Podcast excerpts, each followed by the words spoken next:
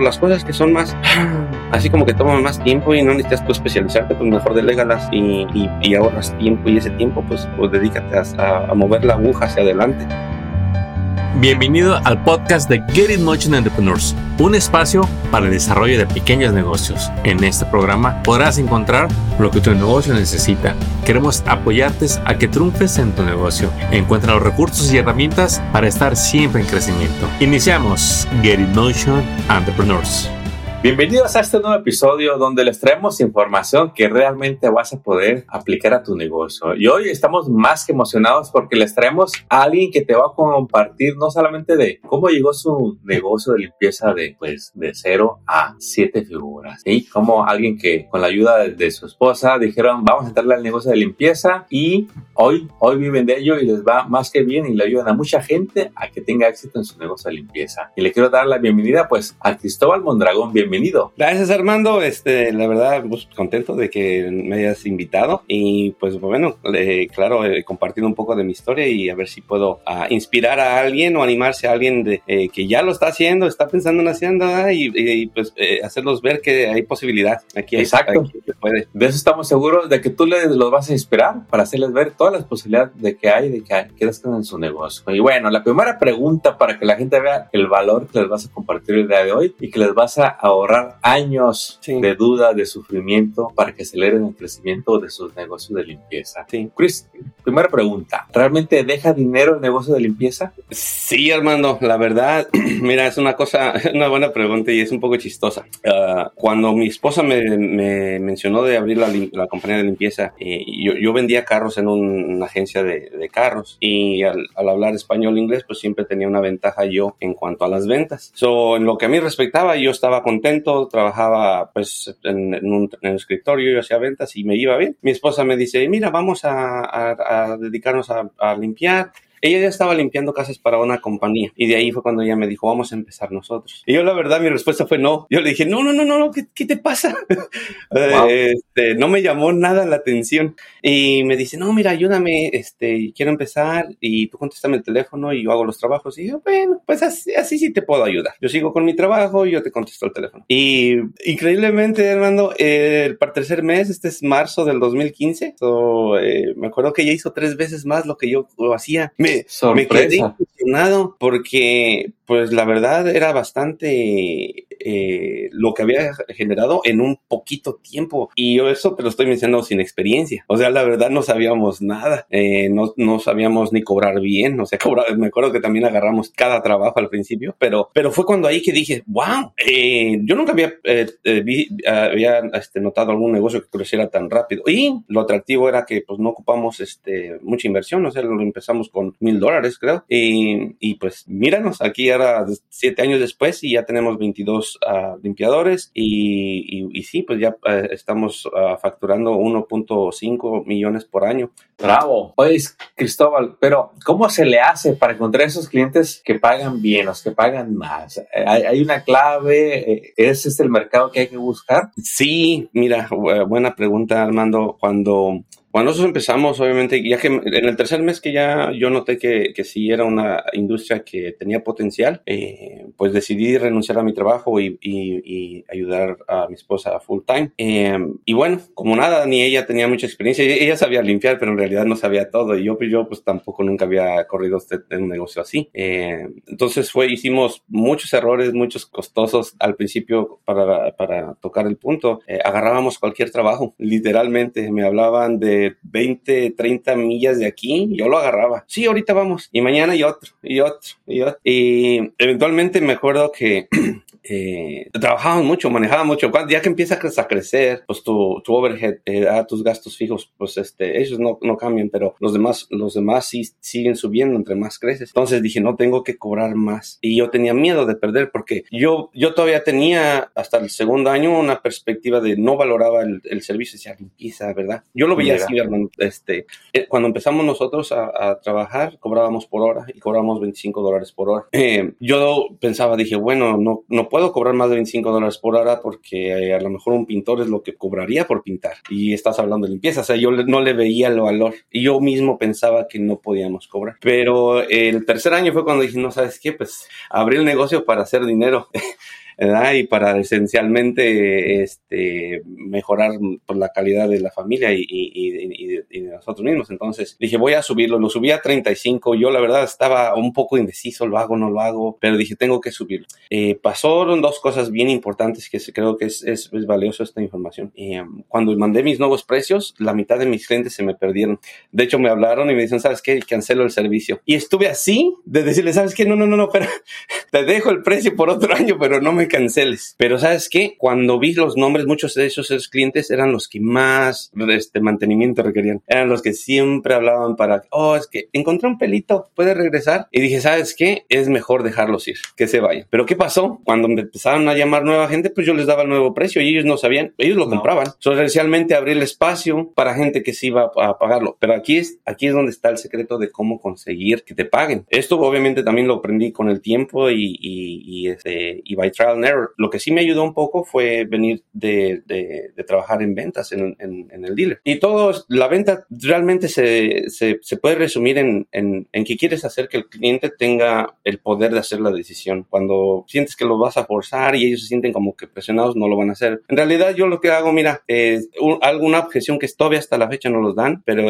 pero pues la sabemos cómo contrarrestar es, hoy, cuando les doy el precio, es, hoy es que estás muy caro, eh, mejor voy a irme con otra compañía. Y digo, bueno, yo, este, te entiendo que piensas que nosotros somos caros, pero yo siento que esto es lo que va a pasar. Vas a ir a conseguir una compañía más pequeña, te van a hacer mal trabajo, vas a tener que rehacerlo y me vas a volver a llamar a mí y yo te voy a cobrar lo mismo. Le dije, tú puedes, puedes checar mis reviews en línea, es importante, reviews, reviews en línea para que así veas que eh, la, la, el feedback de otros clientes. Uh, al final de cuentas, nosotros tenemos lo que es 24 hour guarantee. Ese es otro tip. Y les digo, es para que, que ya se sientan como, como, como, ok, no va a pasar nada. 24 horas, si alguna cosa salió mal, tú háblame y yo mando a un team a, a limpiar lo que se haya perdido. Yo no te voy a cobrar más. Esto ya está incluido en el precio que te voy a dar. Y ahí es cuando dicen, ok, tienes razón. Hay veces que no. Hay veces que dicen, no, todavía sigue siendo, es muy caro, pero es mejor. Hay, el, eh, esto es lo que he entendido, Armando. Um,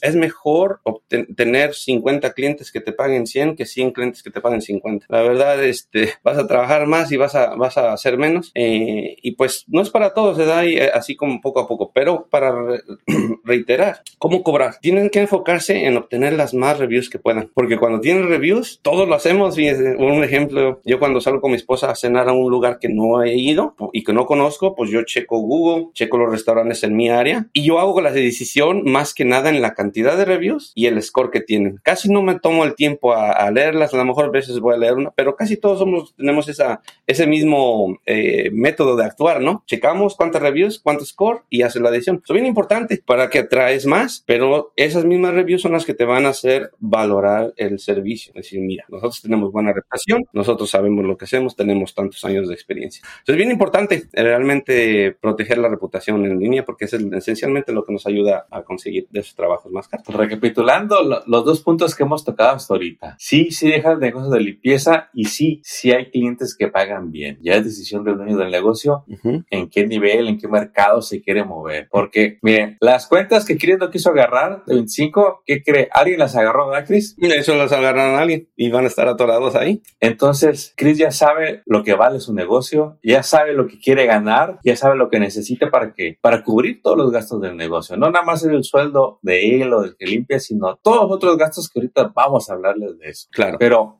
oye, Chris, hablando de, de, de, lo, de lo que se gana, ¿tú cómo le haces para pagarte, Chris? ¿Tienes sueldo o, o qué le puedes compartir a, a, todas esas personas que trabajan en limpieza? Porque seguro, seguro, seguido hasta escucho o me preguntan, oiga, ¿y cuánto me debo de pagar? ¿Qué les puedes compartir ahí?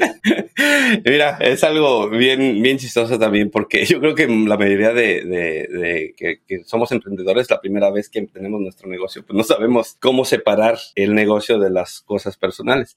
Soy culpable. Eh, apenas, mira, los primeros seis años de, de, operación, pues la verdad era la, de la cuenta de cheques del negocio, de ahí salía para también comprar cosas de acá personales, ¿no? Para el mandado, para, para mandado, salidas, para el restaurante. Exacto. Hasta para el pago del carro, de la casa, es, es, es, ajá, eh, pagos de casa, las aseguranzas, todo literalmente. Y, y bueno, eh, no es la forma correcta. La verdad es tan sencillo. es tan sencillo nomás pagar un salario. Ahorita les menciono cómo lo hago, pero, pero sí, al principio yo creo que todos tenemos esa de que vemos que entrar dinero y dices, oye, pues de aquí voy a empezar a pagar. Y, y acabo, yo me han dicho que si pones los tickets de aquí, los puedes deducir y en realidad no, tienes que tener separado. Es bien importante, de hecho, no escuchar amigos, porque a veces no es que te lo quieran decir por mala intención, simplemente tienen mala información. Eso. Y ellos, y tú como los confías, dices, pues han de tener la razón. Eh, no es más que nada como conseguir un CPA, un bookkeeper. Eh, la verdad, ellos pues a eso se dedican y te pueden, eh, de hecho, decir cómo es la manera correcta. Pero bueno, para responder tu pregunta, apenas este año empezamos a, a pagarnos lo que es un salario, pero lo que hicimos es esto. Eh, primero lo que hicimos fuimos, calculamos cuántos son nuestros gastos mensuales. Esto incluye renta, pagos de ca carro, seguranzas, comida, entretenimiento y todo. Y deducimos que entre mi esposa y yo necesitamos aproximadamente a, a 9.100 dólares por, por mes para mantener ese, ese, ese estilo. Entonces sí. lo que decimos, ok, nos vamos a pagar 5.000 ella y 5.000 yo. Yo me pago el día, cada día 5 y yo me pago de cada mes, yo me, yo me corto un cheque de la compañía y le pongo Owner's Draw y el día 20 mi esposa se lo, se lo corta y ella se lo paga. Así entre los dos cheques de ella pagamos los gastos que son de, la, de nuestra casa y, eh, y pues así mantienes los, los gastos separados del, del, negocio y así te pagas correctamente eh, y, y, así es como lo deberíamos de hacer. Así es como uno se organiza mejor para separar sí. las finanzas del negocio, las personales y luego andar con la duda, este, ¿habré hecho bien? Este, sí, ah, no se da cuenta. El pensar que no pasa nada, yo creo que Chris ya sabe que puede pasar algo y no sí, vale sí, la sí. pena este, las consecuencias. Sí, no, no, es este, es tan fácil como empezar desde un principio a hacerlo, separarlo bien. No es, no es, no es difícil, es nomás hacernos, acostumbrarnos, porque obviamente nunca lo hemos hecho, y es nomás de tomarse el tiempo de, de, de separarlo y así se la lleva uno más fácil. Mencionabas ahorita algo de los CPAs y contadores. Eh, ¿Tú cuánto consideras? Porque no quiero preguntarte cuándo debemos, eh, porque pues lo ideal es que desde el día que inicies el negocio tengas un contador, pero sí. la, la, realidad yo creo que es un proceso donde el dueño del negocio pues le va a dar el valor y le, claro. le, va a ver la importancia de tenerlos. Pero, uh -huh. ¿qué le puedes compartir a esa persona que va empezando, que a lo mejor nada más saca 500 dólares al mes uh -huh. o tiene cinco clientes? ¿Cuándo deberíamos considerar tener un contador para que nos ayude con las finanzas y los impuestos? Buena pregunta. Yo, yo al principio cuando empezamos, obviamente, uh, yo quería hacer todo, ¿verdad? Yo también llevaba, yo compré QuickBooks y yo hacía invoices y yo llevaba Eso. Y se puede. Cuando estás pequeño es, es, relativamente fácil. Tú creas un invoice, lo marcas como pagado y ya te, el software te va diciendo, da más o menos. Uh, sí, más sin embargo, siento que es una de las posiciones que hay que um, delegar eh, lo más pronto posible. Lo más pronto posible, estoy hablando de cuando yo creo ya estás haciendo a uh, 10 mil, uh, 7 mil, digamos, hasta 7 mil al mes. Te puedes buscar un bookkeeper. La, la forma que yo lo veo es así, Armando. Eh, pues todos podemos hacer más dinero, pero nadie podemos crear tiempo. Entonces, si tú te estás tratando de ahí, este, de hacer los libros por tu cuenta, cuando tú puedes pagarle a un profesional, no sé, 300, 400 por mes, no pienses en el costo que te va a, a ocasionar, sino qué tanto tiempo, tiempo tú vas a recuperar para que así esencialmente tú te dediques a actividades que generen dinero. So, si te pones en esa, en esa idea, dices, ok, pues hace sentido. Yo, eh, mi experiencia cuando empezamos a, a, agarrar un bookkeeper fue cuando a mí ya se empezó a, a, a, complicar el primer año. O sea, hicimos los, me acuerdo que usamos TurboTax, o sea, según y no dije, hasta yo estaba confundido y dije, ¿sabes qué? No lo, no quiero hacer errores, voy a conseguir un bookkeeper. mira, y, y, bueno, fue cuando ya empezamos con un bookkeeper. Ya, ya se le diferencia, ¿no? Que alguien te lleve las finanzas, que te claro. entreguen tus reportes, que puedas tener una plática de decir, oye, a ver, aquí, aquí qué hice, sí, ¿cómo que está esto? ¿Qué hice aquí? Exacto. Es importante saber tus números, Armando, porque la verdad, si no, no tienes eso, es como llevar tu, bar, tu barco a la deriva. Eh, no sabes que vaya, ni a dónde vayas a aterrizar, ¿verdad? Este, pero, pero una de las cosas también, ¿verdad? Eh, eh, yo creo que es importante si ya después de, de, tener tu bookkeeper y tu negocio va a empezar a crecer más y más, siento que es bien importante el segundo paso, eh, conseguir un CPA. Un CPA esencialmente pues, te va con un poquito más, pero te va a dar estrategias para que esencialmente puedas salvar eh, en impuestos.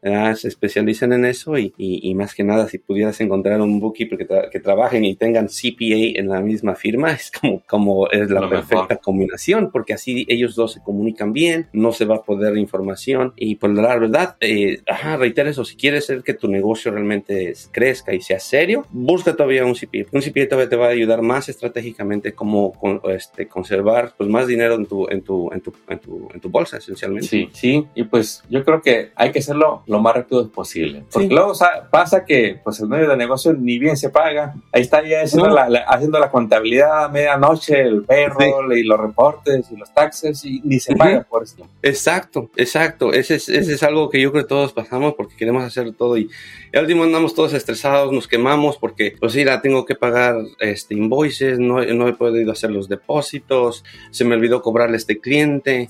Eso. y luego mañana tengo que hacer los trabajos y tengo que comprar los supplies, o sea, son bastantes cosas. ¿no? y se llega el viernes y ya hay que pagar y tú dices, pues es viernes por la tarde, ya estoy enfadado, cansado, ya me merezco un descanso, pero sí, sí, y es, no hay, mejor, la verdad, a delegar a alguien, o sea, lo más que pueda, las cosas que son más, así como que toman más tiempo y no necesitas tú especializarte, pues mejor delégalas y, y, ahorras tiempo y ese tiempo, pues, pues dedícate a, a mover la aguja hacia adelante. Eso. Acabas de escuchar el podcast de Getting Notion Entrepreneurs. Visita nuestra página para descubrir más recursos para tu negocio. Síguenos en las redes y suscríbete al newsletter del podcast. Visita getinmotion.org.